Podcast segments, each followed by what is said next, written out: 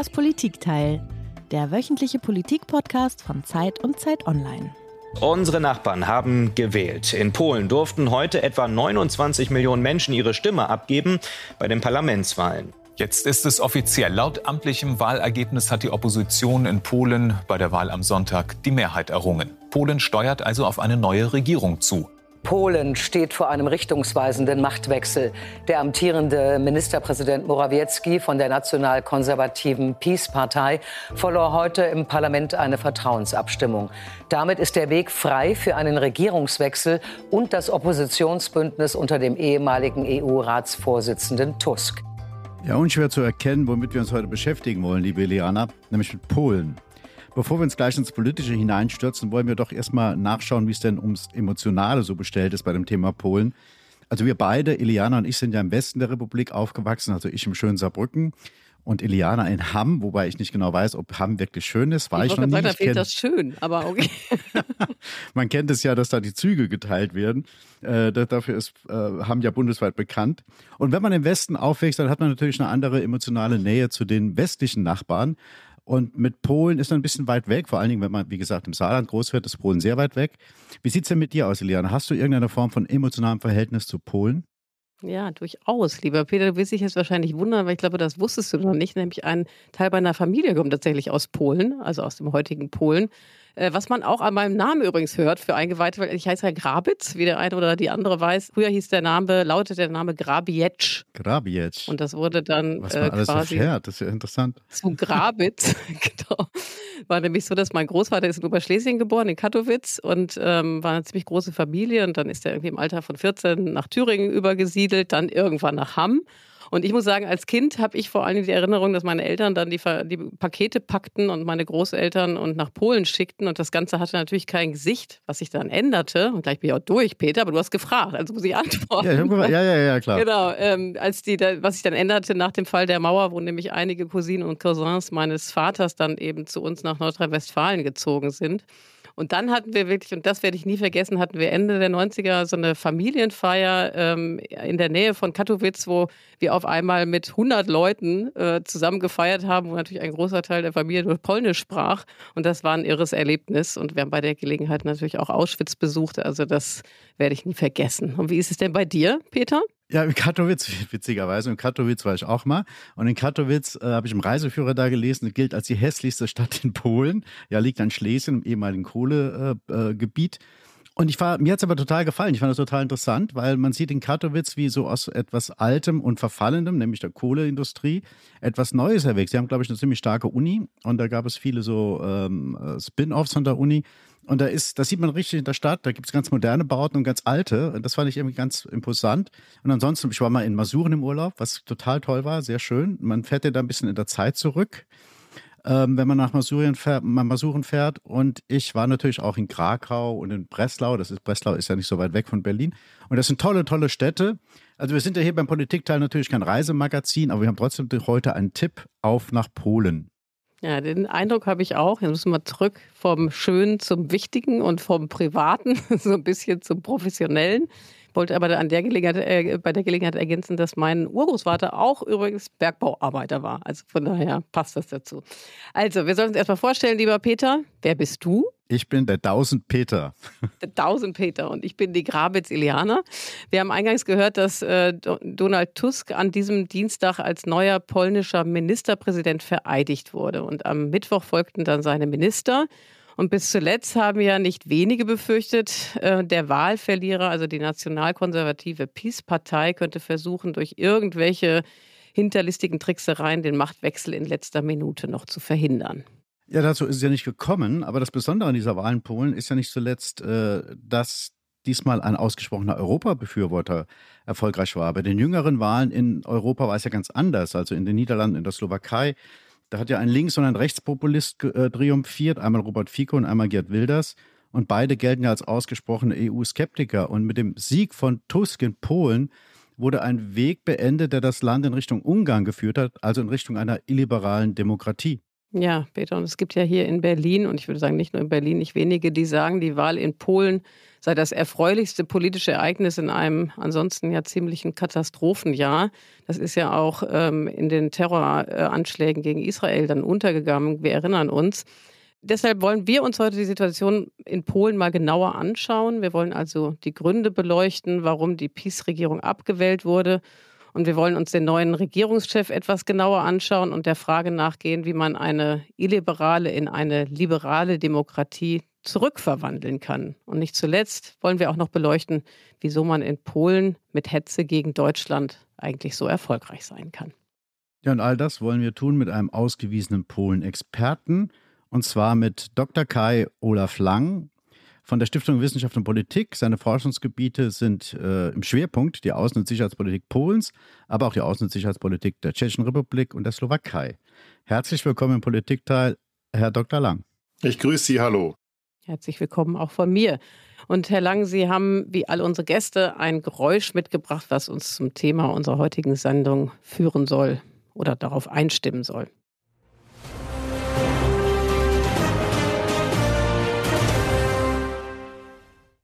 Herr Lang, was war das und warum haben Sie sich für dieses Geräusch entschieden?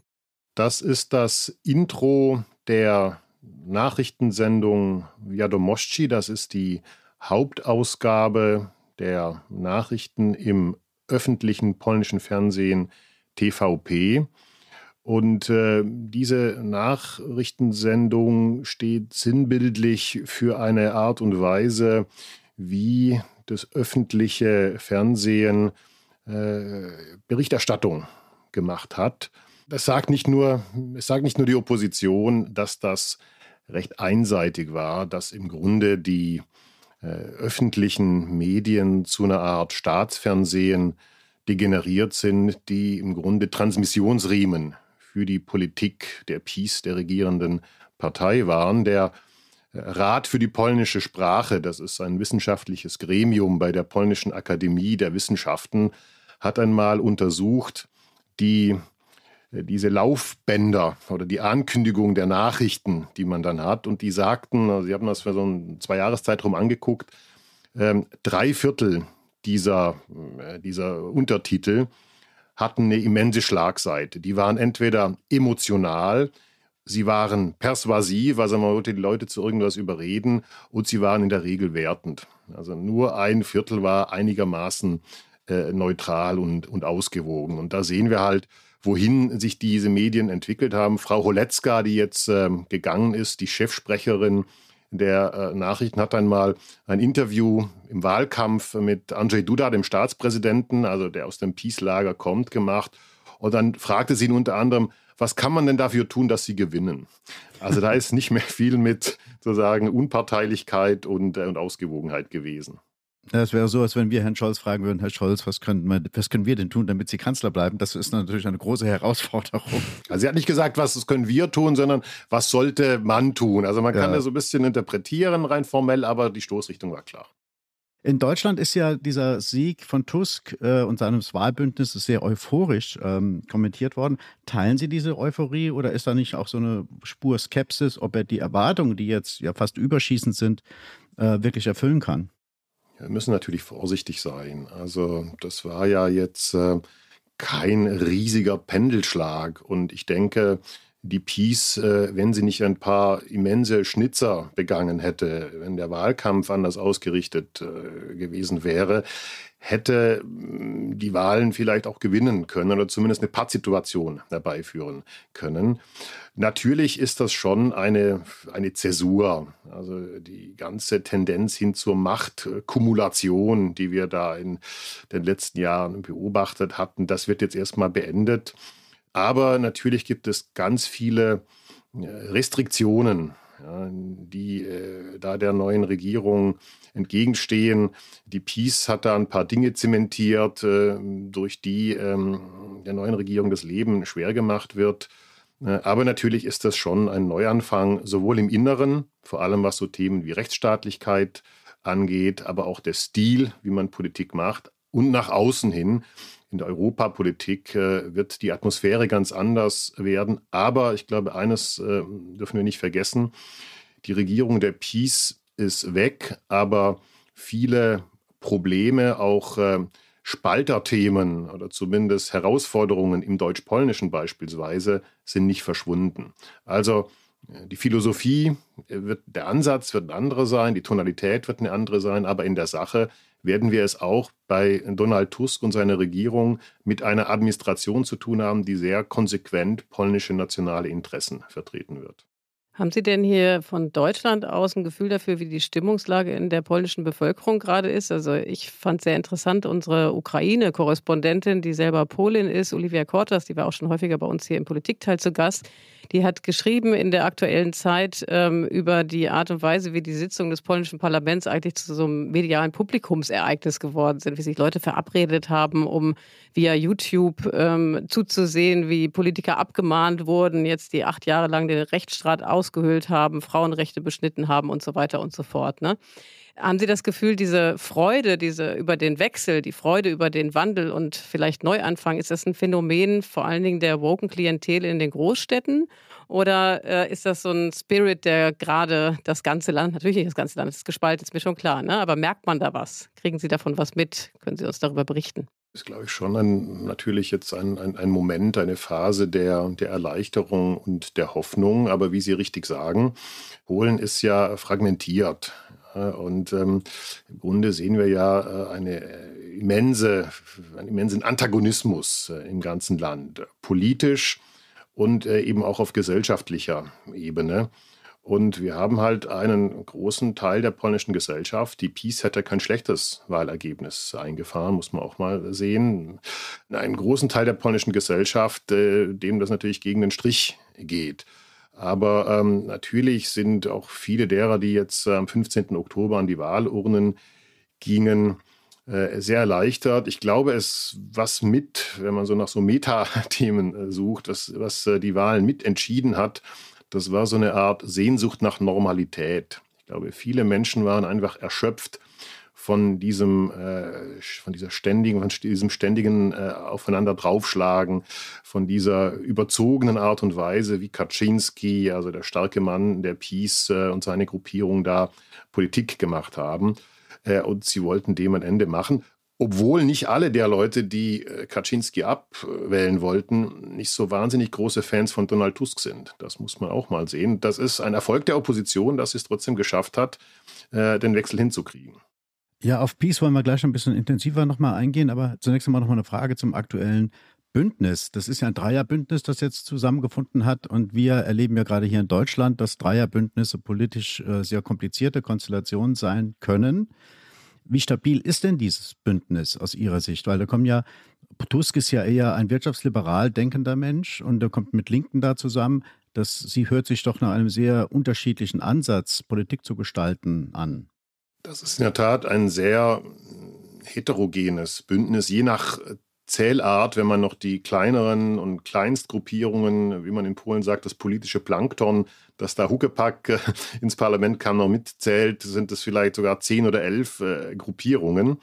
Äh, und das reicht vom, äh, von Linkssozialisten bis zur äh, marktliberalen Mitte. Aber ich denke, es gibt, nicht, es gibt zwar nicht wirklich einen Glutkern dieser neuen Regierung, die da als große äh, Projekte zur Modernisierung des Landes einvernehmlich voranbringen will. Aber es gibt natürlich schon ein, eines, was äh, diese Allianz eint. Und das ist natürlich ähm, äh, der kategorische Imperativ. Äh, die Peace musste abgewählt werden und die Peace darf auch nicht zurückkehren. Und ähm, das wird, glaube ich, dazu führen, dass diese Koalition äh, zusammenhält. Das zementiert sie. Tusk ist überdies ein Macht- Pragmatiker. Der weiß schon, wie man den Laden zusammenhalten muss.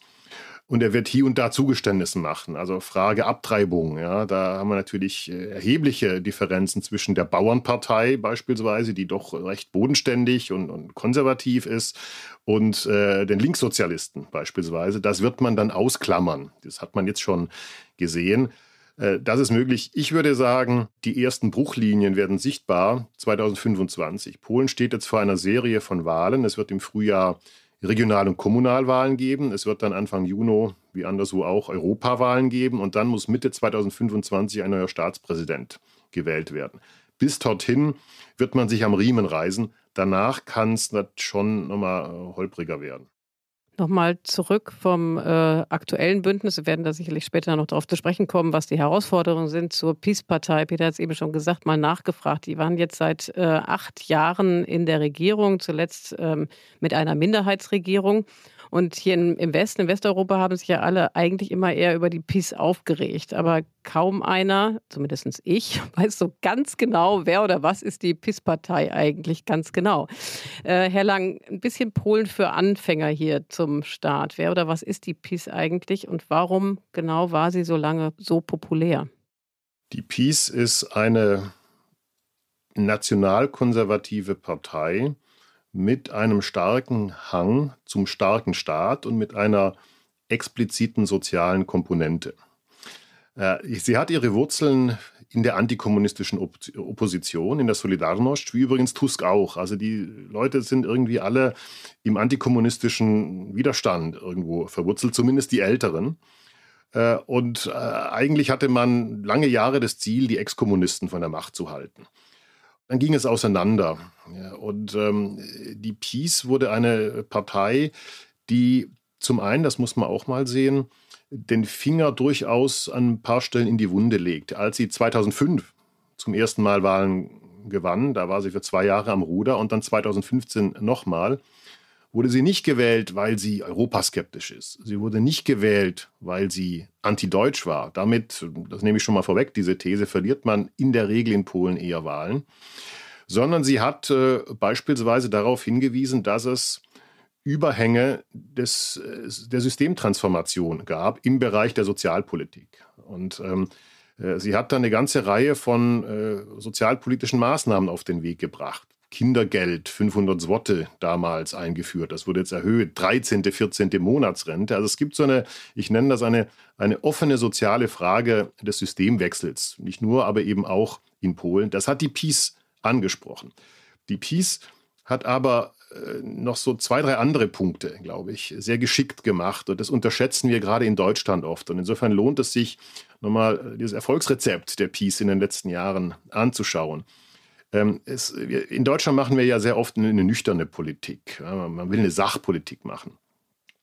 Und es gibt aber in der Politik, sowohl in der Innenpolitik wie in der Außenpolitik, glaube ich, ein, ein Streben vieler Menschen nach Anerkennung. Platon nannte das mal den, den Thymos.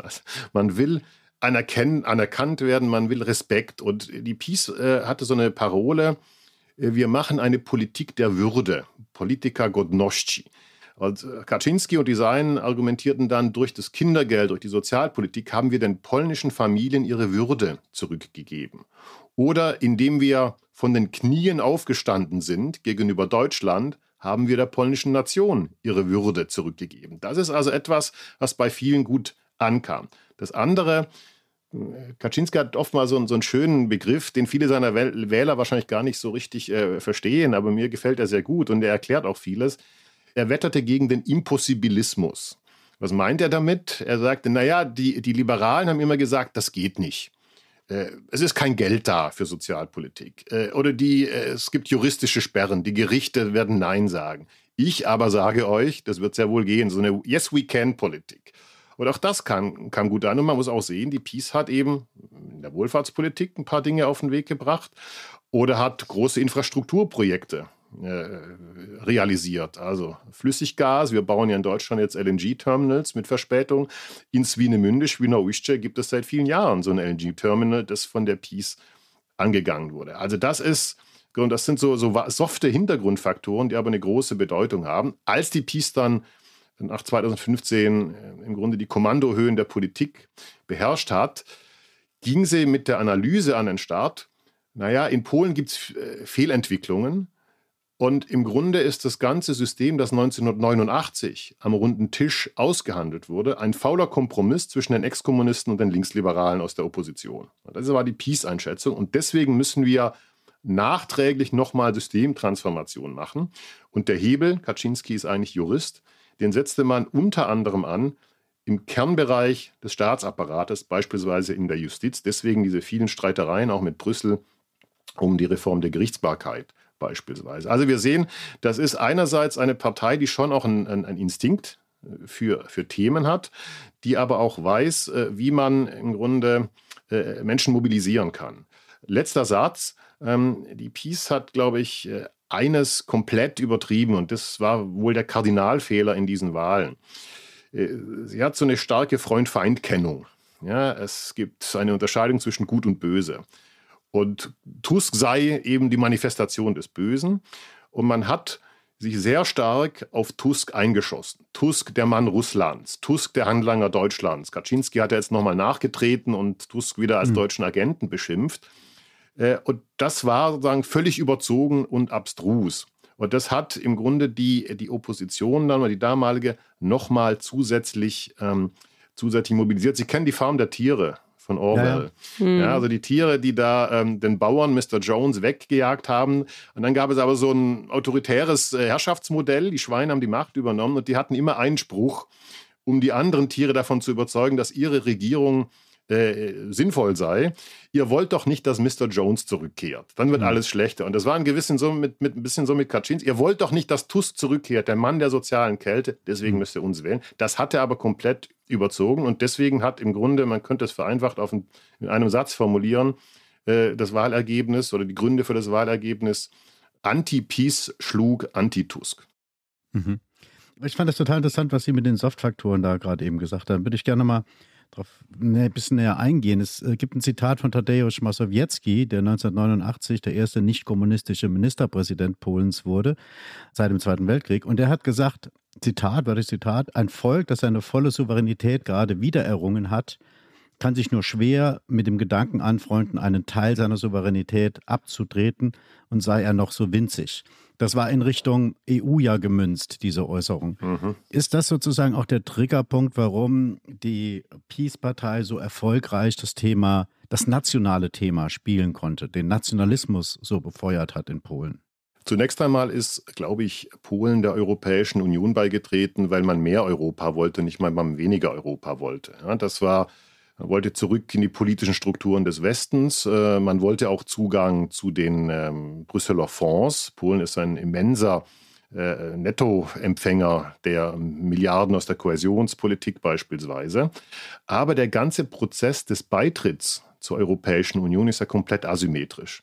Ja, wir sprechen ja auch jetzt, wenn wir auf die Ukraine schauen, immer wieder von Beitrittsverhandlungen, die da kommen sollen eigentlich sind es keine Verhandlungen in dem Sinn, dass das Land, das rein will, sagt, naja, das gefällt mir nicht, das möchte ich nicht, ich möchte hier ein, ein Opt-out, eine Ausnahmeregelung. Es gibt vielleicht Übergangsfristen, aber an sich müssen die alles übernehmen. Die wollen in den Club, sie müssen das annehmen. Deswegen gab es eine Phase, wo man im Grunde so eine, so einen Angleichungstrend hatte und das hat man auch akzeptiert. Und ich glaube, es ist kein Zufall, dass der erste Wahlsieg der Peace 2005 stattfand. Ein Jahr nach dem EU-Beitritt. Ja, wo man, wo glaube ich die Peace sowohl in der Wirtschaftspolitik, aber auch in der Europapolitik antrat mit einem Versprechen der Rückkehr des Politischen. Ja, der ganze Transformations- und Beitrittsprozess war ziemlich technokratisch. Es geht nicht anders, es gibt keine Alternativen. Die BIS hat gesagt, die gibt es sehr wohl. Und dazu gehört eben auch, dass wir äh, unsere nationale Souveränität nicht nur behalten müssen, sondern sie auch aktiv gegen die EU verteidigen müssen. Ja, und das ist etwas, was sehr stark wird. Ich glaube, die Peace hat sich in den letzten Jahren europapolitisch radikalisiert, indem sie ja in einem Dauerclinch mit der Europäischen Kommission beispielsweise stand. Ich fand interessant, wenn man in den, in den peace-nahen Medien, wenn man sich das, das anhörte, durchlas, es kam immer wieder der Begriff, der Westen macht dies und jenes, im Westen machen die dies und, und jenes wo ich immer dachte, ja, Polen ist doch im Westen. Polen ist in der NATO, Polen ist in der Europäischen Union. Aber es gab da offensichtlich eine Kluft. Also dieses, äh, dieses Peace ist sicherlich eine souveränistische Partei, die sagt, wir sind hier eigentlich, und das wurde immer deutlicher, in so einem unfriendly environment in der EU. Ja, grundsätzlich wollen wir drin sein. Die Peace konnte es sich auch nicht wirklich leisten, äh, da auf ähm, sozusagen eine Abkehr von Brüssel zu proklamieren. Also Polexit ja, war immer etwas, also der mögliche Ausstieg Polens aus der EU war etwas, was der Opposition ähm, zugute kam. Äh, denn wenn Sie die Umfragen anschauen, 80, 90 Prozent der Menschen in Polen sagen, die Mitgliedschaft in der EU ist eine gute Sache, auch die Mehrheit der Peace-Wähler. Aber man hat hier immer den Stachel, also man, man, man fand sich in so einer Art Frontstellung. Und eines ist, glaube ich, da wichtig, in dem Narrativ der Peace sieht die Situation in der Europäischen Union so aus, äh, eigentlich geht es nicht um Brüssel, sondern es geht um eine deutsch-französische, aber vor allem um eine deutsche Hegemonie. Das heißt, was die Peace gemacht hat, auch gegenüber Deutschland, war im Grunde so eine Art Containment Policy. Also man hat Russland im Osten, das muss irgendwie, das, diesen aggressiven Nachbarn, ähm, den muss man zurückdrängen, aber eigentlich brauchen wir so eine Eindrängungspolitik, auch in Deutschland, denn auch Deutschland ist uns, ja, es, es, es ist ein Partner, der uns übel will, der uns klein halten will. Und äh, dagegen müssen wir uns auflehnen. Also das ist, glaube ich, so der Hintergrund. Und man hat den liberalen Eliten und den Tusk-Leuten vorgeworfen, sie hätten mit einer postkolonialen Mentalität agiert nach 1989, 19 und nach dem Beitritt in der Europäischen Union. Deswegen versuchte man halt Partner zu finden mit Ungarn, die eher, ich formuliere es mal neutral, ein, äh, ein, ein dezentrales Europa wollen, wo halt die Mitgliedstaaten äh, stärker sind. Radosław Sikorski, letzter Satz in dem Zusammenhang, äh, früher Außenminister, jetzt wieder Außenminister bei Tusk, der übrigens auch mal in der Peace war, äh, sagte einmal, wir als Polen, wir als Visegrad-Länder, Tschechen, Slowaken, Ungarn, wir wollen eigentlich mehr ähm, Jacques Delors und weniger Charles de Gaulle. Also wir wollen eine starke Europäische Kommission, denn beispielsweise einen starken Europäischen Gerichtshof, starke Regeln, das ist der Schutz für uns mittlere und kleinere vor den Schwergewichten. Sonst werden wir ein Spielball. Und das hat sich genau umgekehrt bei der, bei der, bei der Peace. Sie wollen im Grunde das Europa der Vaterländer äh, und im Grunde den, die, wie Morawiecki es nannte, die schleichende Machtaneignung durch europäische Institutionen einhegen. Herr Lang, die äh, PiS wird ja häufig hier in Deutschland bei uns äh, mindestens als rechtspopulistische Partei beschrieben und wird auch in einem, die Regierung wurde häufig in einem Atemzug genannt mit Ungarn unter Viktor Orban. Äh, Sie haben im Vorgespräch gesagt, dass Sie nicht mit mir, aber mit Peter geführt haben, dass Sie zunehmend Probleme haben mit dem Begriff Rechtspopulismus oder rechtspopulistisch mit Blick auf die PiS. Warum? Nein, mit dem, ich habe ich hab generell ein äh, Problem so ein bisschen äh, mit dem Begriff des Populismus. Ich verwende den auch. Das kann man als analytische Kategorie einsetzen, aber in der öffentlichen Debatte ist Populismus halt alles, was uns nicht gefällt. Ja, und das ist ein bisschen, das ist unterkomplex. Also das erfasst das Phänomen nicht. Das ist ein sehr schillerndes äh, Phänomen. Ähm, ich glaube, die Peace ist eben, ich sage eher, eine, eine nationalkonservative Partei mit eben diesem etatistischen, mit der Staatslastigkeit und mit, mit, mit einer, einer sozialen Komponente. Äh, ich glaube, was äh, diese Art von mal, äh, Partei ausmacht, ist sicherlich die Methode, mit der sie Politik betreiben. Also ähm, ich glaube, die Peace ist, ist nicht antidemokratisch, aber sie hat einen anderen Begriff äh, von Demokratie, eine andere Vorstellung als äh, eine liberale Demokratie, von dem, wie das zu organisieren sei. Ich nannte das mal, was der, was der Peace vorschwebt, ist eine antagonistische Mehrheitsdemokratie. Die sagen also, wir hatten die Mehrheit äh, und deswegen sind wir mandatiert, das Land grundlegend umzukrempeln. Und diejenigen auf der anderen Seite, das ist nicht, äh, wie man das so schön nennt, nicht agonistisch. Also es ist nicht, wir, wir spielen irgendwie gegeneinander wie im Fußball, aber irgendwie haben wir Spaß an der Freude und es gibt, äh, wir haben so ein gemeinsames Ziel und das gemeinsame Ziel ist letzten Endes das Gemeinwohl. Das ist in, in diesem antagonistischen Modell anders. Da sagt man, äh, die anderen, die sind nicht unser, unser Kontrahent, unser, unser wohlwollender Gegner, sondern ist der Feind. Und eigentlich wird er delegitimiert. Das hat übrigens dann noch im polnischen Fall da wurde noch, das wurde noch eine Kante schärfer, weil es äh, sehr eine personelle Komponente hatte. Also dieses Duell Kaczynski gegen Tusk. Ja, und Kaczynski, der noch die Tragödie von, Smole, äh, von, von Smolensk im Hintergrund hat, wo ja auch sein, sein Zwillingsbruder Lech Kaczynski, der Präsident war, in einer Flugzeugkatastrophe ums Leben kam, das heftete indirekt irgendwie wahrscheinlich auch Tusk an. Das wurde dann dadurch nochmal katalysiert. Aber ich glaube, diese Art ähm, des, des, des Demokratieverständnisses, ja, dieses, dieses ähm, konflikthafte und, und, und äh, antagonisierende, das ist sehr typisch für äh, ja, diese Form von, äh, von Partei, von Gruppierung. Ich habe noch keinen besseren Begriff äh, gefunden, aber vielleicht muss man sich mal Gedanken machen, ob man was Ja, aber es fördert natürlich auch die Spaltung der Gesellschaft. Und da würde ich gerne mal nochmal nachhaken. Um besser zu verstehen, vor welchen Aufgaben Tusk jetzt äh, steht, muss man erstmal definieren, in welchem Zustand ist denn das Land. Wir reden von einer illiberalen Demokratie oder von einem Land, das auf dem Weg ist zu einer illiberalen Demokratie. Worin zeigt sich das denn am stärksten und was muss Tusk da jetzt angehen? Also sicherlich ist eine äh, der großen Herausforderungen die Rückabwicklung von Reformen im Bereich der Justiz und der Rechtsstaatlichkeit. Und die Herausforderung besteht darin, dass man das ähm, wasserdicht machen muss. Das bedeutet, äh, den Rechtsstaat muss man auch mit rechtsstaatlichen Mitteln wiederherstellen. Und ähm, das ist, äh, ich bin kein Jurist, aber wenn ich mir die einzelnen Baustellen angucke, nicht trivial. Ähm, also wie äh, kriege ich, ähm, also es gibt Wege, wie man beispielsweise äh, Richter, die aus Sicht des jetzigen Regierungslagers nicht korrekt in das äh, polnische Verfassungsgericht gewählt wurden, wie kriegt man die wieder raus?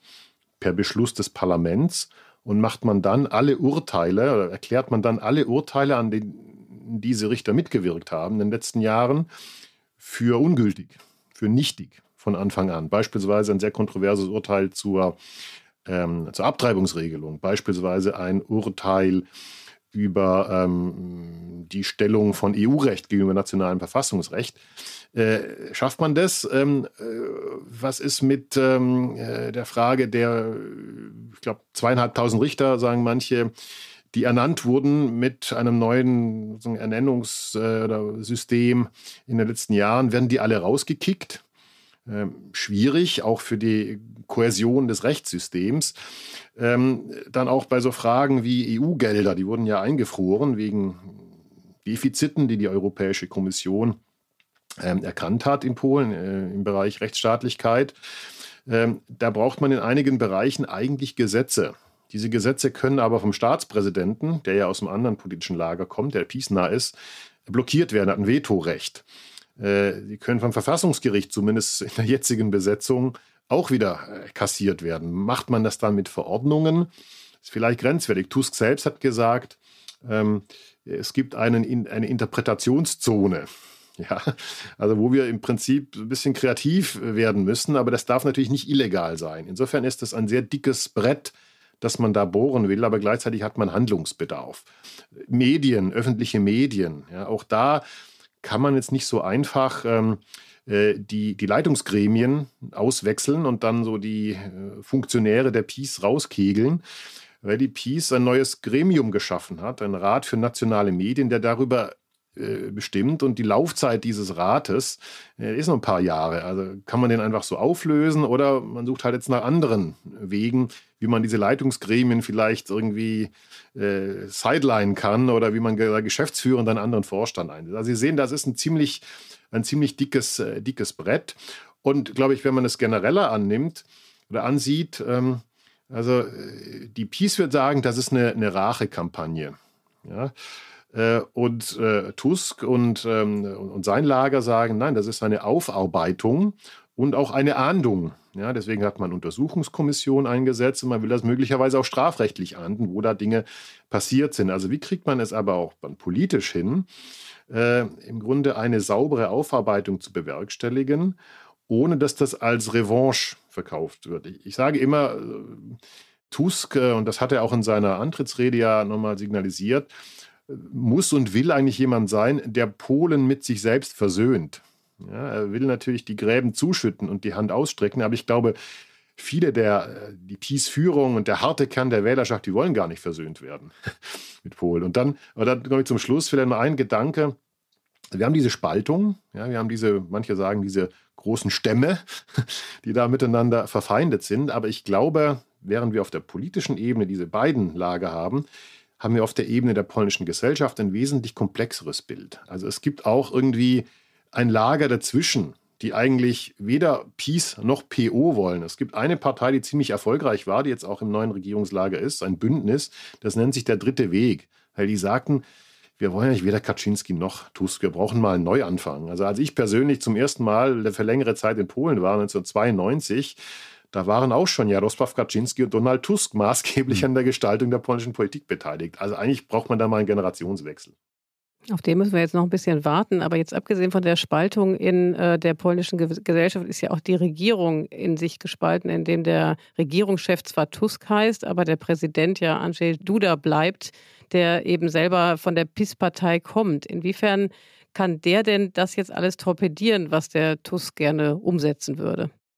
Ja, das ist die Frage nach dem, was man in Frankreich die Cohabitation nennt. Also wenn der Staatspräsident, der in Polen äh, durchaus äh, eine ganze Reihe von harten Kompetenzen hat, aus einem anderen politischen Lager kommt als ähm, die Regierung.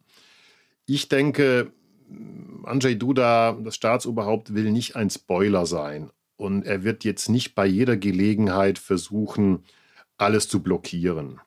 Man sagt ihm nach, dass er, er ist ja noch nicht so alt, äh, und seine Amtszeit läuft Mitte 2025 äh, definitiv aus, dass er möglicherweise innenpolitisch Ambitionen hat. Mal das Ruder zu übernehmen für eine neue polnische konservative Rechte, wenn Kaczynski irgendwann mal abtritt, beispielsweise.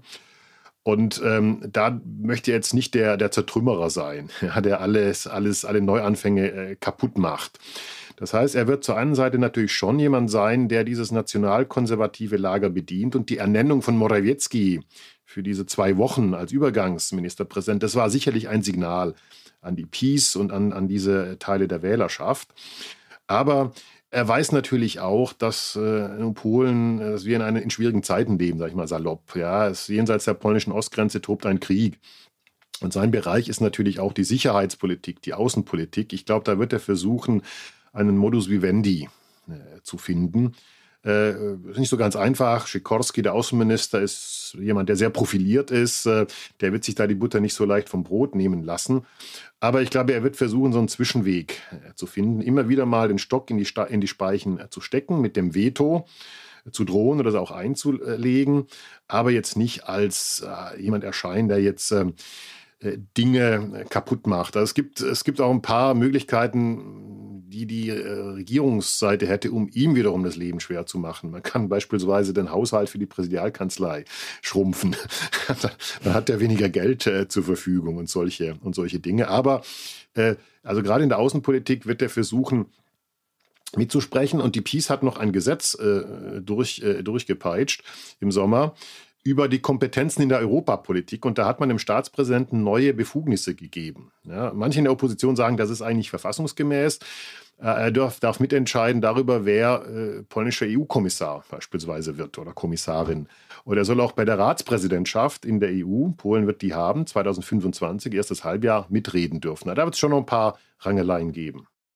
Ich würde gerne mal auf die Erwartungshaltung der Polinnen, also der Frauen in Polen, äh, zu sprechen kommen. Das war ja ganz entscheidend, glaube ich, für diesen Wahlerfolg äh, von Tusk und seiner Partei, ähm, dass die Frauen so äh, zahlreich zur, zur Wahl gegangen sind. Die Wahlbeteiligung war ja ohnehin die höchste seit 89 und in Analysen habe ich gelesen, dass vor allen Dingen die Frauen sehr stark ähm, oder viel stärker gewählt haben als bei den letzten Wahlen in Polen. Und das Hauptgrund für ihre äh, motivierte Wahl oder für ihre Motivation zur Wahl geht, zu gehen, war ja das Abtreibungsrecht, das verschärft wurde. Wir haben es schon mal angesprochen. Wenn ich Sie eben richtig verstanden habe, dann sagen Sie, eine Novelle des Abtreibungsrechts sei schon irgendwie momentan nicht möglich oder ist die politischen Kräfte, die jetzt an der Macht sind, hätten sich darauf geeinigt, diese zunächst einmal auszuklammern. Aber wenn das denn so ist, schafft das dann nicht eine wahnsinnige Frustration bei diesen Frauen, die dafür gesorgt haben, dass Tusk jetzt regiert und wenn der deren größtes Ziel nicht umsetzt? Also man muss auch da ein bisschen differenziert drauf schauen. Es ist richtig, nachdem es das Urteil des polnischen Verfassungsgerichtes äh, gab, äh, das ähm, im Grunde die Möglichkeit des legalen Schwangerschaftsabbruchs äh, radikal reduzierte. Also nur äh, bei äh, ernsthafter Gefahr für das Leben der Mutter und bei Vergewaltigung ist das noch möglich. Das führte zu einer, zu einer nicht nur Mobilisierung äh, von äh, Frauen, es führte auch zu einem massiven Einbruch der Unterstützung für die Peace, von dem sich die Partei nie mehr erholt hat. Das ist ein Knick, wenn wir das in den Umfragen anschauen, der ist eindeutig. Das hat der Partei geschadet. Übrigens hat Kaczynski das auch eine Weile rausgezögert. Und gut, der Kaczynski würde uns jetzt sagen, das Verfassungsgericht ist ja unabhängig, da können wir nicht sagen, aber das war schon etwas, was natürlich eine politische Setzung war.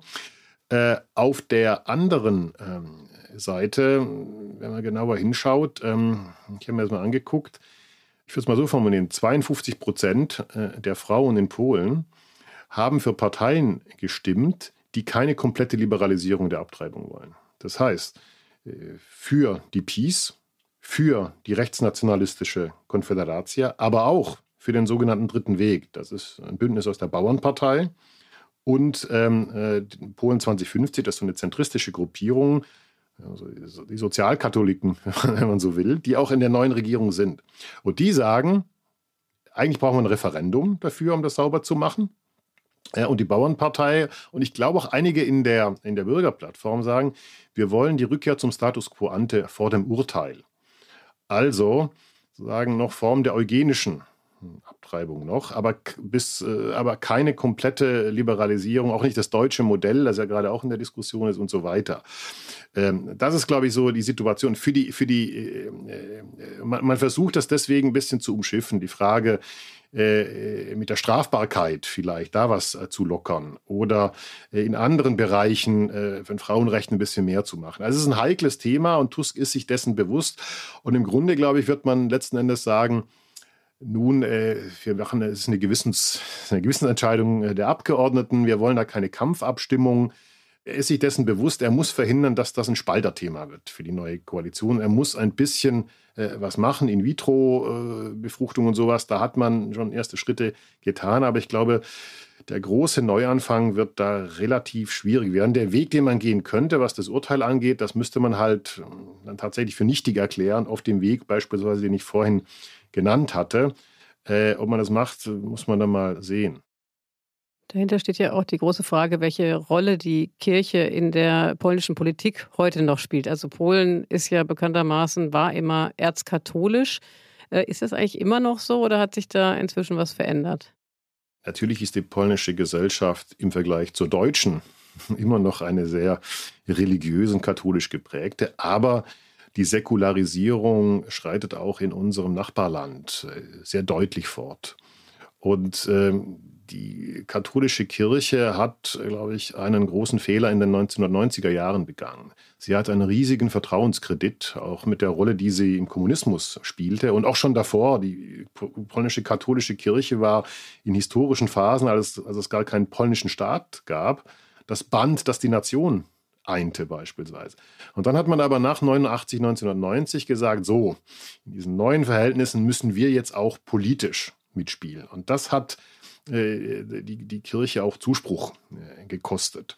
Und wenn wir uns jetzt äh, anschauen, ja, in den letzten Jahren gab es so eine Art Symbiose zwischen Thron und Altar, zwischen der Peace und dem Mainstream im Episkopat beispielsweise, weil man sich in der Kirchenführung und äh, bei den katholischen Priestern natürlich gewiss war, in äh, essentiellen Punkten, Abtreibung beispielsweise, LGBT-Fragen, äh, da äh, wird die Peace, äh, liegt die Peace auf unserer Linie. Es gab aber auch, und man muss wissen, auch die polnische katholische Kirche ist ja kein Monolith, da auch ein paar kritische Stimmen, beispielsweise in puncto Migrationspolitik, wo sich die Kirche einen softeren Kurs äh, gewünscht hätte. Aber insgesamt würde ich sagen, die Rolle der katholischen Kirche, gerade auch im Wahlkampf, die war marginal. Also es gab einen im Frühjahr einen relativ ausgewogenen Standpunkt des Episkopats, den niemand zur Kenntnis genommen hat. Und dann gab es ein sogenanntes Vademekum, einen Leitfaden eines Unterausschusses der, der Bischöfe, der ziemlich eindeutig pro Peace war, also was Wertefragen anging. Das hat aber, glaube ich, nur die, die sowieso überzeugt waren, also im Grunde die, die, die eiserne Wählerschaft der Peace überzeugt. Also im Grunde, glaube ich, ist die Kirche da in einer defensiven Situation. Wenn Sie sich, was ich höre, die Situation in den Priesterseminaren anschauen, auch da, da mangelt es an Nachwuchs. Ja. Selbst in Polen, das noch vor ein paar Jahren ein Land war, das Pfarrer exportiert hat äh, in ganz Europa, ne, nach ganz Europa. Also auch da tun sich doch große Veränderungen an, mit den üblichen natürlich Unterschieden. Das Land ist natürlich bodenständiger, ist traditioneller als die großen liberalen Städte.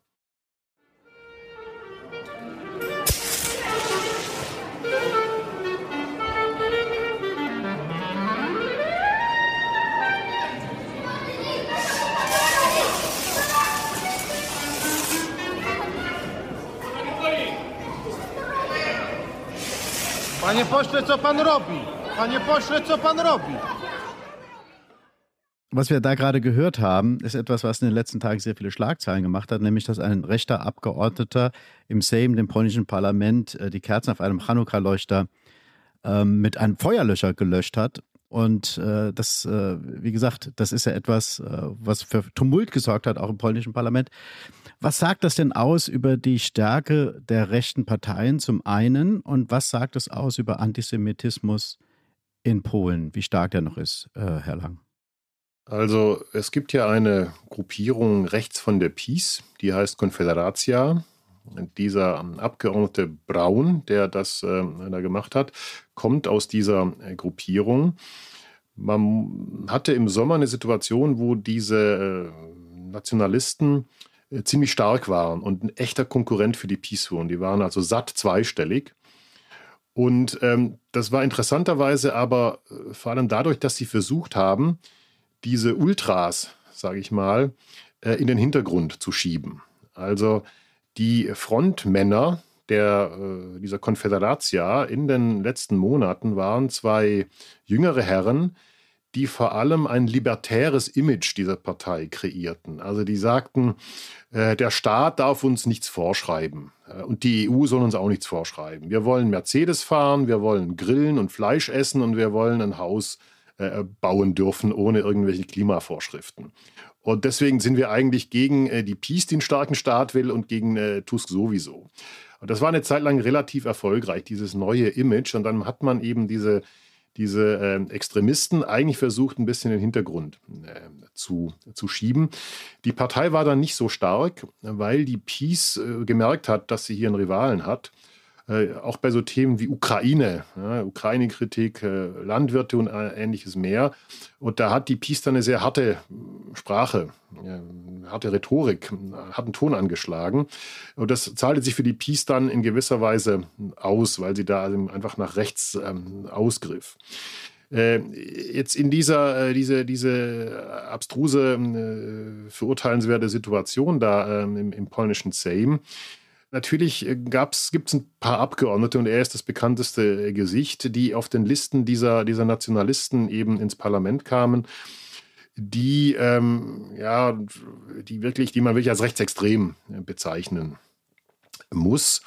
Äh, und äh, die im Grunde so eine Art, ja, also der, der Mann, dieser Braun, ist eigentlich so Mitglied einer royalistischen Partei. Die wollen am liebsten eine Monarchie wieder in Polen einrichten daran sieht man auch schon, dass das eigentlich so eher so ein, äh, ein Bodensatz im Grunde auch in der polnischen Politik und in, auch in der, auf der polnischen Rechten ist. Also es gibt da sicherlich noch Bereiche, wo man punkten kann, aber ich glaube, der große Resonanzraum existiert da nicht mehr für so etwas. Also jetzt wird wahrscheinlich, also und wir haben ja auch gesehen an den Reaktionen äh, der polnischen Politik, also eigentlich auch durch die Lager hinweg, dass es da eine sehr starke Antwort äh, gab. Wahrscheinlich wird das jetzt äh, diese Konföderatia den Posten des stellvertretenden Parlamentspräsidenten kosten, wenn sie diesen äh, Menschen ähm, nicht äh, aus der Fraktion ausschließen. Sie haben ihn, glaube ich, äh, wir haben seine Mitgliedschaft eingefroren. Sie wollen ihn aber nicht rausschmeißen, weil sie einen Fraktionsstatus Status verlieren würden. Also da, man sieht, glaube ich, auch also an, an, der klaren Antwort, die es da äh, in der polnischen Öffentlichkeit, in der polnischen Politik gibt, äh, wo da äh, im Grunde der, äh, der, der Median und der Mainstream äh, in Polen steht. Peter, wir wollen ja gleich noch ein bisschen sprechen über das schwierige polnisch-deutsche Verhältnis, aber bevor wir das tun, vielleicht doch noch eine Frage aktuell auch zur Außenpolitik, äh, konkret zur Ukraine-Politik von Polen. Sie haben da eben schon so ein bisschen äh, die Überleitung gemacht. Polen war ja lange Zeit einer der größten Unterstützer der Ukraine im Angriffskrieg oder Abwehrkampf gegen den Angriffskrieg von Russland. Äh, bis der damalige Premier Mateusz Morawiecki dann plötzlich meinte, wir liefern keine äh, Rüstungsgüter mehr, sondern rüsten uns selbst mit modernsten Waffen aus. Woher kam dieser Wandel? Und dann vielleicht gleich die Frage noch dazu, welchen Kurs erwarten Sie da von Tusk? Die polnische Europapolitik ist gespalten. Aber in der polnischen Ostpolitik und in der Sicherheitspolitik haben wir einen Konsens. Äh, das bedeutet, dass alle polnischen Regierungen nach 1989, 90, 91 immer der Auffassung waren, dass die direkten östlichen Nachbarn, und insbesondere die Ukraine, die der geostrategische Eckstein der äh, ganzen Konstruktion in dem Raum ist, den man den postsowjetischen Raum nannte, dass da die Ukraine eine besondere Rolle hat und dass die an den Westen herangeführt werden muss und aus dem russischen Einflussbereich herausgelöst werden soll. Darüber äh, gab und gibt es einen Konsens und deswegen war Polen auch schon lange vor dem Krieg äh, Bannerträger der Mitgliedschaftsperspektive der Ukraine in der Europäischen Union und auch letzten Endes äh, einer Beitrittsperspektive der Ukraine für die NATO. Diese Morawiecki-Äußerung, ähm, die Sie nannten, man könnte auch ähm, äh, den Staatspräsidenten Duda nennen, der da äh, bei der UNO dann sagte, naja, äh, vor dem Hintergrund ähm, einiger polnisch-ukrainischer Verwicklungen, ein Ertrinkender hält sich an einer Rasierklinge fest, damit er nicht untergeht. Das ist ein polnisches Sprichwort. Das war natürlich sehr unschön, aber das hatte natürlich was mit Wahlkampf zu tun. Also ich glaube, bei den geostrategischen, sicherheitspolitischen Fragen gibt es eine ganz klare, ein Einvernehmen. Die Ukraine muss unterstützt werden, sie darf diesen Krieg nicht verlieren. Russlands äh, aggressives Ausgreifen muss eingehegt werden und wir brauchen eine funktionierende NATO und ein enges Bündnis mit den USA, die letzten Endes der Sicherheitsanker für das Land sind. Jetzt gab es aber natürlich schon, es gibt ein paar Änderungen, Veränderungen. Und das, auch wenn man diese Wahlkampfgeschichten äh, beiseite schiebt, sehen wir natürlich, äh, die äh, Frage der Mitgliedschaft der Ukraine in der EU, das wird ja ein sehr schwieriges Unterfangen sein. Und das wird auch ein Unterfangen sein, wo ähm, man sehr viel Geld auf den Tisch legen muss und wo auch Polen als großer Empfänger von EU-Geldern natürlich Einbußen hinnehmen muss. Beispielsweise die polnischen Landwirte und die Solidarmaßnahmen der EU gegenüber der, der Ukraine, also Marktöffnung für landwirtschaftliche Güter, oder auch der Zugang von Spediteuren der Ukraine zum, äh, zum äh, EU-Markt. Das ist so ein Vorgeschmack darauf, was wir in Zukunft äh, sehen werden. Und da, das hat natürlich Interessengruppen auf den Plan gerufen. Und gerade die Landwirtschaft ist ja sehr sensitiv. Man kann gegen das, es gibt so ein Sprichwort, man kann gegen, oder so eine Interpretation, man kann gegen den ländlichen Raum keine Wahlen gewinnen in Polen. Und gerade für die PiS, die PiS hat ja ihre Bastion auch auf dem Land. Also, und auch in der neuen Regierung ist die Bauernpartei wieder, die muss da auch sehr sensibel sein. Also ich erwarte, dass ähm, auch Tusk hat er übrigens auch angekündigt, auch der neue Landwirtschaftsminister hat das angekündigt, dass man bei diesen sensitiven Fragen Landwirtschaft, äh, Frage eben der, der Transportunternehmen, dass man da sehr konsequent die polnischen Belange äh, beitreten wird. Da wird es keinen geopolitischen Rabatt geben. Und gleichzeitig wird, äh, wird Polen aber eben schon auf Kurs bleiben, wenn es um die übergeordneten Fragen geht. Ich glaube, ich, ich ziehe da immer den Vergleich. Polen ist so ein bisschen, kann sich ganz vergleichen, wenn wir eine andere geopolitische Situation haben. Aber ein bisschen in der Situation wie Deutschland vor 2004. Deutschland war die Lokomotive der Osterweiterung. Und als die Sache näher kam und konkreter wurde, äh, hat halt auch Deutschland Übergangsfristen durchgesetzt. Wir haben unseren Arbeitsmarkt, der damals in einer schlechten Verfassung war, nicht sofort geöffnet, sondern erst nach sieben Jahren. Und, das, und waren aber trotzdem dafür, dass Polen und andere Länder äh, in die EU aufgenommen werden müssen. Und diesen Spagat wird Tusk auch jede polnische Regierung hinkriegen müssen, in der EU dafür kämpfen, dass die EU aufgenommen wird und gleichzeitig die Eigeninteressen durchsetzen. Pan jest niemieckim agentem, po prostu niemieckim agentem. Also mein Polnisch ist zwar nicht existent, aber ich weiß, was da gesagt wurde und wer das gesagt hat. Herr Lang bestimmt auch. das war nämlich Jaroslaw Kaczynski, der starke Mann der Peace-Partei. Und er hat gesagt, äh, Donald Tusk ist ein deutscher Spion. Herr Lang, es war ja in Polen, also so von außen betrachtet auf jeden Fall, lange Zeit sehr erfolgreich gegen Deutschland, äh, gegen Deutschland oder an Deutschland Kritik zu üben, manchmal sogar auch gegen Deutschland ein bisschen zu hetzen. Und dafür wurde man politisch belohnt. Das scheint ja jetzt nicht mehr zu funktionieren. Warum nicht mehr? Ich glaube, es hat äh, auch in der Vergangenheit nicht so ganz funktioniert. Sicherlich gibt es einen Wandel. In den 90er Jahren war Deutschland fast schon das Modell für Polen in seiner Umbruchsituation, also vor allem auch wirtschaftlich war Deutschland äh, da etwas, wo man im Prinzip hingelangen äh, wollte. Und dann gab es ja nun viele auch äh, Reibereien und Konflikte und Polen fühlte sich äh, nicht richtig ernst genommen, also bei vielen politischen Dingen. Das hat die Peace natürlich auch ähm, angeprangert.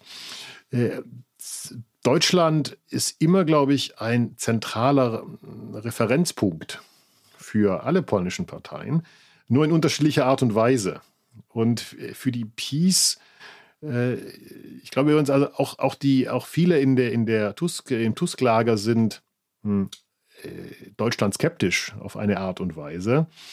Aber bei der Peace ist das habitualisiert. Und äh, es gibt da eher so eine Art negative Faszination von Deutschland.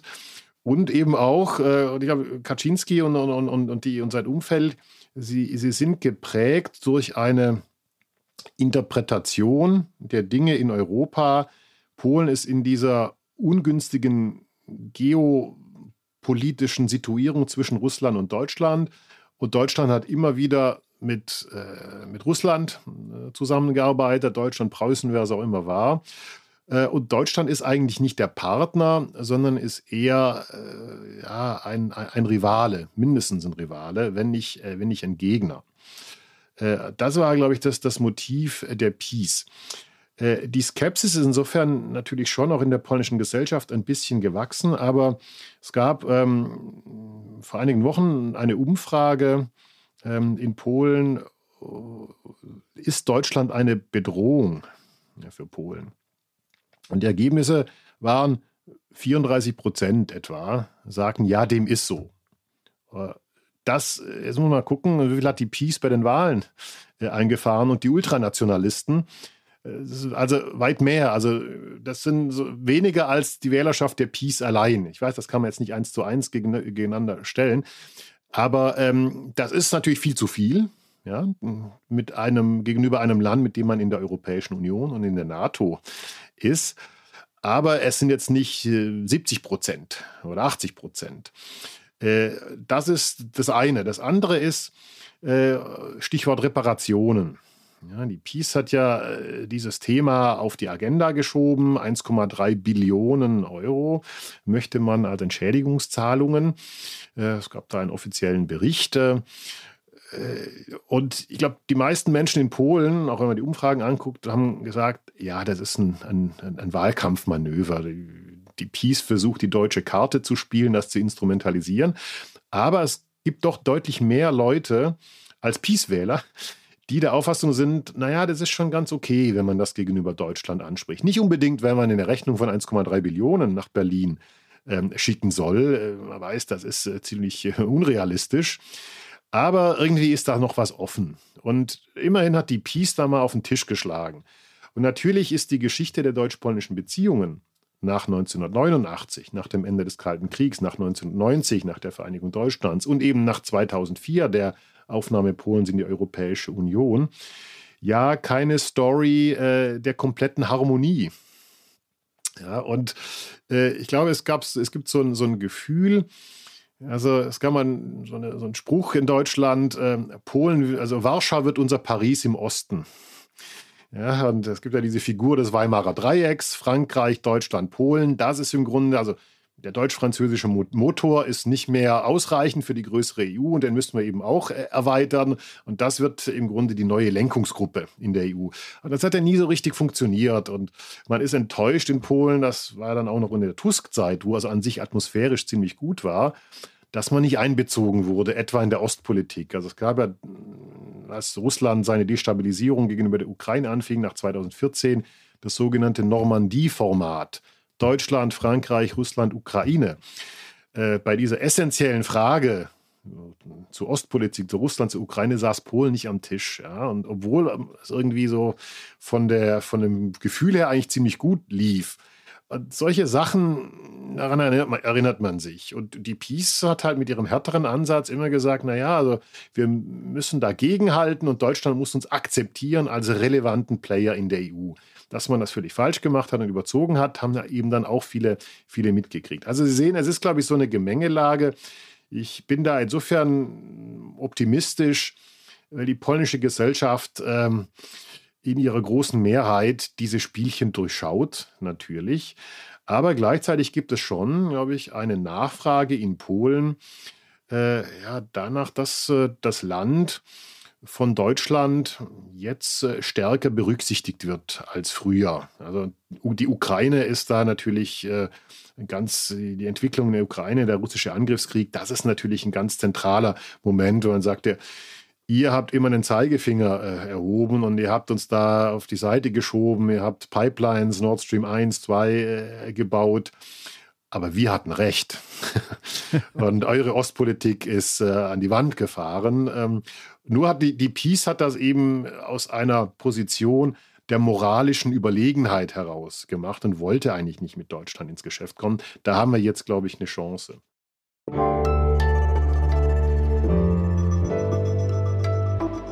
Die Flop 5. Also wir müssen jetzt hier wirklich brutal abgrätschen, weil das ist eigentlich nochmal ein Thema für einen eigenen Podcast, was total interessant ist, das deutsch-polnische Verhältnis. Aber angesichts des, äh, der fortgeschrittenen Zeit müssen wir hier das radikal beenden, tut uns wirklich leid. Und wir müssen jetzt schnell zu den fünf Flops kommen und da müssen wir bitten, dass wir einen Schnelldurchlauf sozusagen hinbekommen bei den fünf Flops. Ich habe, glaube ich, ich habe gar nicht, ich habe gar nicht fünf Flops. Also Wie viel haben Sie denn? Das reizt ein bisschen ein, Peter. Aber ich habe irgendwie drei, dreieinhalb oder so. Ja, dreieinhalb ist, äh, ich bin auf den halben sehr gespannt. Also, ich, also genau, äh, ich würde sagen, wir runden auf auf vier. also dann, dann, dann legen Sie mal los mit dem ersten Flop. Polen wurde in den letzten Jahren immer wieder als Störenfried, gerade in der EU, wahrgenommen. Und eigentlich gab es ein Problem mit der Peace. Und äh, das Land und die Regierung in einen Topf zu werfen, äh, das ist etwas, äh, was eigentlich nicht vorkommen darf. Das haben Sie ja eben auch gut erklärt im letzten äh, Kapitel unseres Gesprächs. Ähm, was ist denn Ihr zweiter Flop, Herr Lang? Polen wird ja oftmals als ein Land dargestellt und die acht Jahre der Peace-Regierung scheinen das nochmal vertieft zu haben, das rückwärtsgewandt sei und das noch nicht so ist wie wir. Ich glaube, wir äh, im Westen Europas oder auch gerade wir in Deutschland äh, müssen akzeptieren, dass Polen eben auch Polen ist und in mancherlei Hinsicht anders ist. Wir müssen aus diesen Kategorien, wir sind besser, die sind schlechter, vielleicht ein bisschen herauskommen. Wir verlieren die Deutungshoheit darüber, auch was europäisch ist. Was europäisch ist, müssen wir mit anderen zusammen, insbesondere auch mit Polen, besprechen. Nummer drei. Polen ist ein Land, das aufholen muss, wirtschaftlich. Ja, es ist richtig, wenn wir die wirtschaftlichen Kennzahlen anschauen, ist Polen natürlich noch nicht auf dem Niveau wie die Europäische Union, aber Polen ist natürlich eine wirtschaftliche Erfolgsstory. Als das Land 2004 der EU beitrat, hatte man nicht mal die Hälfte der Wirtschaftskraft pro Kopf äh, des EU-Durchschnitts. Jetzt ist man bei 80 Prozent und hat Länder wie Griechenland oder Portugal überholt. Also man hat wirtschaftlich diese Chance des Binnenmarktes und auch der Kohäsionsfonds, der vielen Gelder aus Brüssel tatsächlich genutzt und ist in einigen Bereichen wirklich Vorreiter. Und ihr Flop 3,5. Nee, das ist eigentlich kein Flop. Nee, das ist, das lasse ich sein. Na, sagen Sie mal, sagen Sie mal, was, was wir, möchte Ihren Gedankengang nachvollziehen. Nee, das ist das nee, wir haben wir haben das ist eher so ein bisschen ein bisschen äh, selbstkritisch an die deutsche Seite. Man hat natürlich immer in Deutschland gesagt, ja, wir sind ähm, wir müssen äh, empathischer sein euch gegenüber. Das ist in der Diagnose auch richtig. Ja, das war auch mein Ceterum censio hm. immer wieder, aber es war halt oftmals eine, eine Floskel. Also die Ansage, dass die deutschen Regierungsflugzeuge, die nach Moskau fliegen, äh, immer dann auch einen Zwischenstopp in Warschau machen hm. werden, äh, die ist halt nicht äh, passiert. Also wir müssen, glaube ich, ähm, der Ritualisierung und den schönen Worten eben auch Taten folgen lassen. Das finde ich total interessant, weil der Kanzler hat ja in seiner europapolitischen Grundsatzrede in Prag äh, sich ja mal entschuldigt, sozusagen bei den Osteuropäern, speziell bei den Polen und bei den Balten, dafür, dass man äh, nicht auf ihre Warnungen bezüglich Russland gehört hat. Haben Sie denn die Wahrnehmung, dass sich da was verändert hat schon? Natürlich hat man zur Kenntnis genommen, dass es in Deutschland eine Zeitenwende gibt. Natürlich hat man äh, zur Kenntnis genommen und wertgeschätzt, dass Deutschland äh, jetzt sehr kritisch seine Ostpolitik äh, äh auf, vielleicht noch nicht aufarbeitet, aber auf sie zurückblickt. Natürlich hat man zur Kenntnis genommen, dass Deutschland äh, beachtliche Unterstützungsleistungen für die Ukraine erbringt, sei es finanziell, aber auch militärisch. Aber es gibt immer noch so eine Art ja, Glaubwürdigkeits- oder Unglaubwürdigkeit. Ist diese Zeitenwende etwas, äh, was bleibt? Ja, wird Deutschland bei den Rüstungsausgaben liefern? Und ich glaube, daran müssen wir arbeiten in den, in den nächsten Jahren. Denn wenn man alles zusammennimmt, gibt es, glaube ich, eine zentrale Herausforderung. Äh, trauen wir einander über den Weg? Vertraut uns Polen? Ja, Polen weiß, wie wichtig Deutschland ist. Aber ähm, lange Jahre galt Deutschland gerade in der Sicherheitspolitik als unsicherer Kantonist. Und das galt auch als ein Land, das den äh, hohen Gesang oder als das hohe Lied ähm, des Multilateralismus äh, und des guten Europäertums gesungen hat, das dann aber in vielen Momenten doch auch wieder mal unilateral war, dass die Migrationspolitik nicht mit den Nachbarn abgestimmt hat, dass den Atomausstieg nicht mit den Nachbarn abgestimmt hat, dass also, wenn es hart auf hart kam, dann doch sehr klassisch äh, agiert hat. Und da sagten mir die polnischen Kolleginnen und Kollegen immer, das wissen wir, das ist auch euer gutes Recht, macht das, aber seid nicht so scheinheilig und sagt, äh, wir sind die Besseren. Ja, Herr Lang, Peter, jetzt sind wir also am Ende unseres Politikteils angekommen. Äh, wir haben ein bisschen überzogen, aber äh, ehrlich gesagt, wir dürfen Sie nicht entlassen, ohne auch Ihnen die Frage zu stellen, die wir alle unseren Gästen am Ende des Gesprächs stellen, nämlich was Sie eigentlich optimistisch stimmt in dieser gesamten Gemengelage. Also optimistisch stimmt, dass der Donald Tusk äh, das Land oder die Wechselstimmung im Land nutzen kann, um das Land umzubauen zu einem besseren Land, von, umzubauen von einer illiberalen Demokratie zu einer tatsächlichen Demokratie. Oder wie man auch sagen könnte, was stimmt sie hoffnungsfroh, dass Polen noch nicht verloren ist? So beginnt nämlich die Nationalhymne. Ich glaube, Polen war auch nie äh, verloren in den letzten Jahren. So dramatisch äh, habe ich das auch nicht ähm, äh, gesehen. Ich habe ja so eine Deformation professionell und gucke da ein bisschen durch die europäische äh, Brille äh, hindurch. Und ich glaube, was mich optimistisch stimmt, ist, dass trotz vieler, natürlich auch offener Fragen, schwieriger Themen, die auf uns zukommen werden, dass äh, Deutschland die Chance hat, jetzt wieder einen vitalen, wichtigen Partner in der EU zu haben. Ja, also wenn man sich so umguckt, äh, so wahnsinnig viele proaktive äh, Mitgliedstaaten, die mit Deutschland Dinge machen wollen, gibt es ja eigentlich nicht. Und da haben wir jetzt mit Polen ein Land, das bereit ist, wie man dann manchmal auch etwas pathetisch sagt, Verantwortung äh, zu unternehmen und ähm, die Europäische Union in einem konstruktiven Sinne mitzugestalten. Vorausgesetzt, dass wir in Deutschland auf die Spur kommen und nicht zu sehr mit uns selber beschäftigt sein werden. So, und damit wären wir am Ende. Herzlichen, herzlichen Dank, äh, Herr Lang, dass Sie uns Polen so detail- und kenntnisreich äh, erklärt haben. Und zwar so erklärt haben, dass wir, glaube ich, auch nochmal, um zurückzukommen ganz am Anfang, ein anderes emotionales Verhältnis auch nochmal zu Polen bekommen. Und äh, bei mir hat es auf jeden Fall funktioniert schon mal. Ich, auch. ich denke mir, dass wir uns künftig irgendwie auch ähm, alle miteinander noch intensiver mit Polen auseinandersetzen sollen und gucken, was da passiert. Und vielen, vielen Dank für diese Stunde und ein paar Minuten, die noch hinten drauf gekommen sind. Und wenn wir, das geht jetzt in Richtung unserer Hörerinnen und Hörer, wenn Sie Kritik an äh, dieser oder anderen Folgen haben oder Anregungen haben, Lob, Vorschläge für neue Themen, dann können Sie das gern per Mail an uns schicken und zwar an das Politikteil, ein Wort, das Politikteil, at zeit.de. Genau, und wir befinden uns ja alle zusammen in der Jahresendrallye, aber natürlich wird es noch ein weiteres Politikteil geben in diesem Jahr, beziehungsweise eigentlich zwei. In der nächsten Folge ähm, haben wir was Besonderes vor. Da steht nämlich unser Weihnachtspodcast an und wir verraten natürlich noch nicht ganz genau, was wir da machen. Wir wissen es auch noch nicht so genau. Ja, das stimmt. Da könnte man auch sagen. genau. Äh, wahr ist aber, oder was man schon mal sagen kann, dass wir auch wie in den äh, vergangenen drei, Peter, sind es wirklich schon drei Jahren. Ich habe vor der Sendung überlegt, drei Jahre. Für mich nicht, äh, für dich sind es drei Jahre, für mich sind es anderthalb werden wir bald vier im nächsten März. Das ist echt schon eine, eine, lange Zeit. Also wir werden alle vier hinter den Mikrofonen sitzen, beziehungsweise alle fünf. Carlotta Wald wird auch dabei sein. Und der Rest, würde ich sagen, ist Überraschung, oder Peter? Absolut, absolut. Okay. Also uns bleibt es noch zu bedanken und jetzt muss ich nochmal nachschauen, bei wem wir uns alles bedanken dürfen. Und zwar bei den Pool Artists, bei unserem Studio, die das alles irgendwie äh, wunderbar für uns technisch organisiert. Vielen Dank bei an Katja, Pia und Ole von Zeit Online, an Carlotta, besagte Carlotta, die uns äh, diese wunderschönen O-Töne ausgesucht hat, vor allen Dingen diese äh, Wortlosen aus dem polnischen Sejm. Und herzlichen Dank natürlich nochmal abschließend an unseren Gast, Herrn Lang. Vielen Dank. Vielen Dank auch von mir, Herr Lang. Ich danke. Tschüss.